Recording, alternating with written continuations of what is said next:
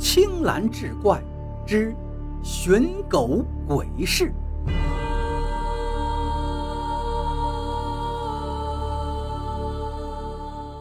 某处简陋的楼房，门敞开着，像是能吞噬人的巨兽。我喊了好几声，没人应答，不由得心生嘀咕。但我还是蹑手蹑脚地走了进去，生怕一个不小心踩碎了院子里的死寂。忽然，不知从哪个角落里窜出了一群大黑狗。呼哧呼哧吐着长长的粉红色舌头，向我围了过来。我心中数了数，竟有十一条之多。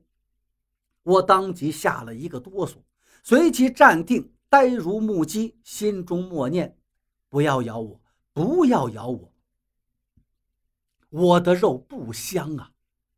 谁知那十几条大黑狗非但没有过来咬我，反而用前爪往地上一撑。利用反作用之力带动后腿站立起来，就跟耍杂技一样。他们慢慢用后腿向我移动过来，模样甚是滑稽可笑。嘴中吐出的声响也不是汪汪之声，而是让人摸不着头脑的啾啾啾，就跟鸟叫一样。神婆，那是一个玄之又玄的群体，自古都跟诡异搭边。看来这个人也不例外，竟养着一些怪狗，估计他也是一个怪人。这些狗身上都透露着古怪，我一时半会儿也说不出个所以然来。小伙子，你来啦！带着满腹狐疑的我，连鞋袜还没有完全脱下，就听到从屋里头飘出的这一句话。这一句话用的力气并不大。但是却像一根绣花针般刺入耳骨，然后瞬间消散无息，好像他认识我，又好像是在专门的等我。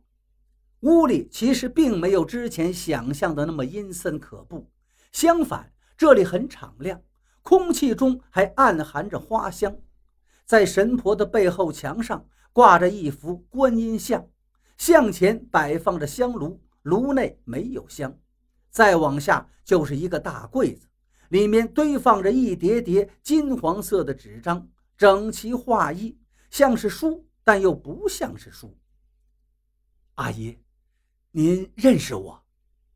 我吸了一口气，继而盘腿坐下，细细打量起眼前之人。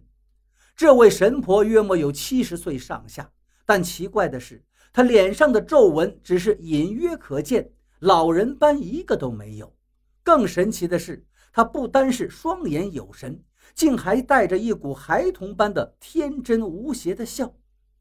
我和她之间隔着一张古旧的方桌，神婆的左手边放着一个盛米的古怪器具，上面是一个狗头模样的浮雕。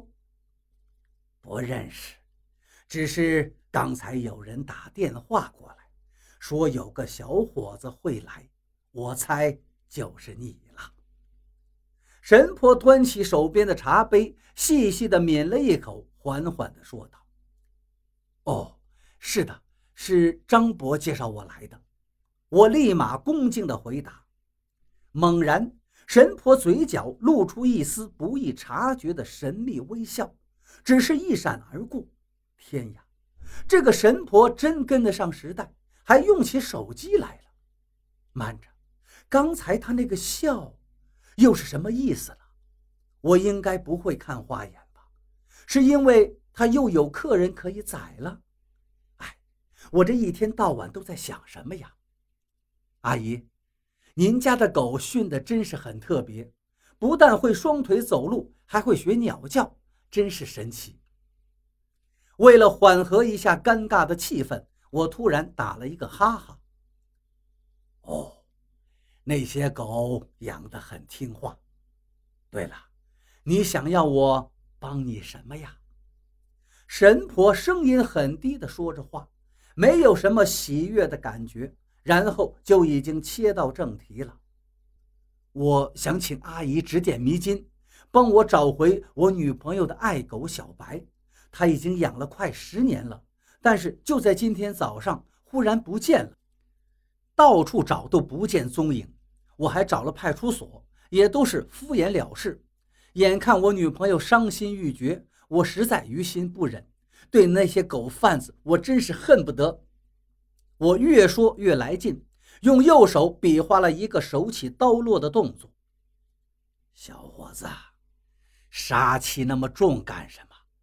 来，我帮你找找看，看有没有一线生机。说完，神婆的左手从器皿中抓出一把米，轻轻地往桌上抛撒着，另一边嘴上念念有词。我瞪大了双眼看着，谁知前一秒还神神叨叨的他，后一秒浑身突然颤抖起来，双眼时不时的翻白，头也抖得像筛糠一样。放在器皿中的左手不停地揉捏着米粒儿，所有的动作还几乎是同步进行的。我当即身子往后挪了一挪，大气儿都不敢出，冷汗也冒了出来。神婆这演技真神呐！汪，汪汪！从神婆嘴里竟然吐出了熟悉但又别扭的声音。熟悉是因为我似曾听过，别扭因为这个犬吠之声竟然出自神婆之口。紧接着，这汪汪声变得急促而尖利。声声刺扎人心，垂死挣扎一样的感觉，好像临行前最后的呼救声，硬生生的渗入我的内心。你，你竟然能跟狗通灵！我已经被震惊的差点说不成话了。猛然从神婆嘴里飘出了无力呻吟的汪汪声，声音拖得老长，逐渐细若蚊蝇了。可能是胸中满腔的正义感使然吧，我恨不得健步如飞，跑过去救。